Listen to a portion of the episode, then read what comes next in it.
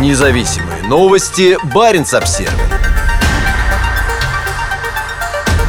Российская генпрокуратура требует закрыть Баренц Обзервер.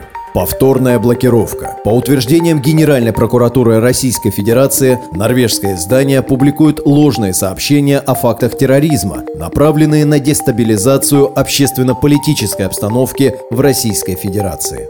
Небольшое издание из норвежского Киркенеса снова оказалось в центре внимания российской цензуры. Доступ к нему в России был заблокирован медиарегулятором Роскомнадзором еще в начале 2019 года. На этой неделе пришло время повторной блокировки, на этот раз Генеральной прокуратурой страны. Онлайн-издание, выходящее на английском и русском языках, получило уведомление о решении в субботу, 29 октября. В своем письме Генпрокуратура дала Баренц Обзервер 24 часа на удаление всей нарушающей закон информации. По версии прокуратуры, издание публикует недостоверную общественно значимую информацию, направленную на дестабилизацию общественно-политической обстановки в Российской Федерации. Кроме того, оно распространяет ложную информацию об актах терроризма и создает угрозу применения вреда жизни и здоровью граждан, имуществу.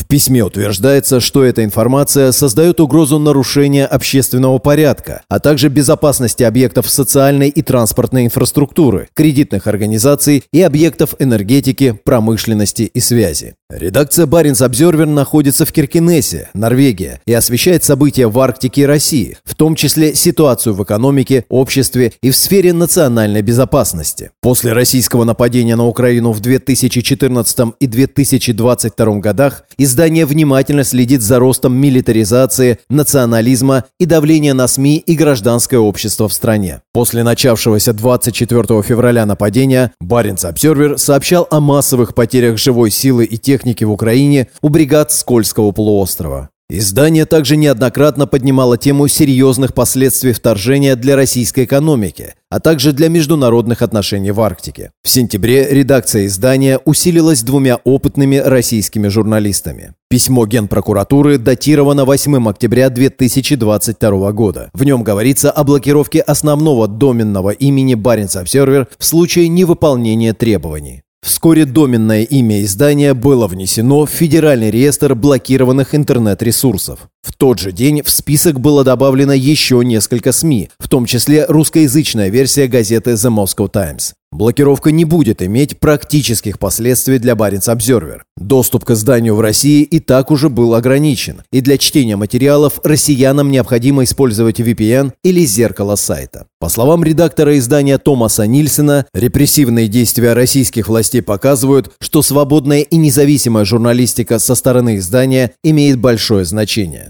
«Это показывает, что мы делаем правильные вещи», — сказал Нильсен. «Это показывает, что наша независимая и основанная на фактах журналистика играет важную роль, и что наши материалы читают представители все более тоталитарных властей в Москве. Любые независимые СМИ представляют собой угрозу режиму», — добавил он. Редактор подчеркнул, что Баренц Обзервер никогда не поддастся давлению. Как и в 2019 году, письмо из Москвы будет воспринято всерьез, но требования будут проигнорированы. Письмо российской генпрокуратуры только придает нам больше мотивации и смелости продолжать свою работу, подчеркнул он. При этом Нильсен осознает потенциальную серьезность новых угроз. Если в 2019 году блокировка издания произошла по инициативе медиарегулятора Роскомнадзора, то сейчас решение принималось Генпрокуратурой. Это поднятие ситуации на уровень выше. Последнее письмо пришло от очень влиятельного в России ведомства, пояснил он. С момента блокировки на территории России в 2019 году Баренц Обзервер активно ищет способы ее обойти. Теперь у сайта издания есть зеркало, а статьи озвучиваются в виде подкастов.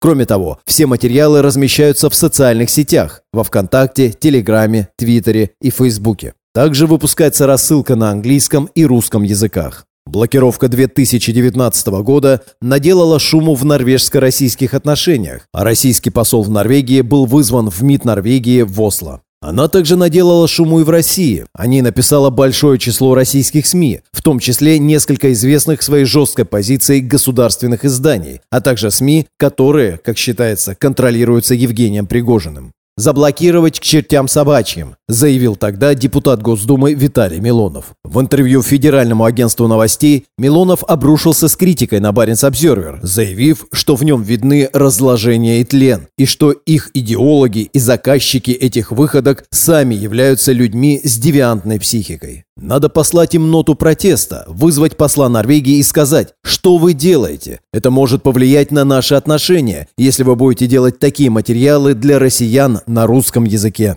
В интервью изданию «Политика сегодня» председатель комиссии Российской общественной палаты по развитию информационного сообщества, СМИ и массовых коммуникаций Александр Малькевич призвал устроить Баренц Обзервер показательную порку. «Нужна одна яркая показательная порка», – подчеркнул он. «Если ее будет недостаточно, значит две или три. Максимально жестко в рамках нашего законодательства. Максимально публично и показательно», – продолжил он. Блокировка последовала после того, как 28 января 2019 года Роскомнадзор Государственный орган надзора за СМИ направил Баренц Обзервер предупреждение, что статья о сами гомосексуале Дани Эриксоне с севера Швеции нарушает российское законодательство. В своем письме надзорное ведомство дало изданию сутки на удаление статьи на русском языке. В материале, первоначально опубликованном шведской газетой «Арья Плогнот», рассказывается об Эриксоне, прожившем сложную жизнь и два раза пытавшемся совершить самоубийство из-за табу и предрассудков, связанных с его гомосексуальностью. Теперь он счастлив и занимается проблемами психического здоровья среди молодых шведских геев.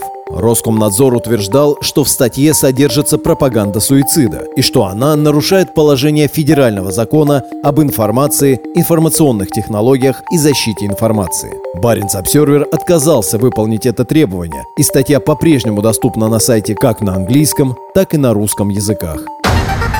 Независимые новости. Баренц Обсервер.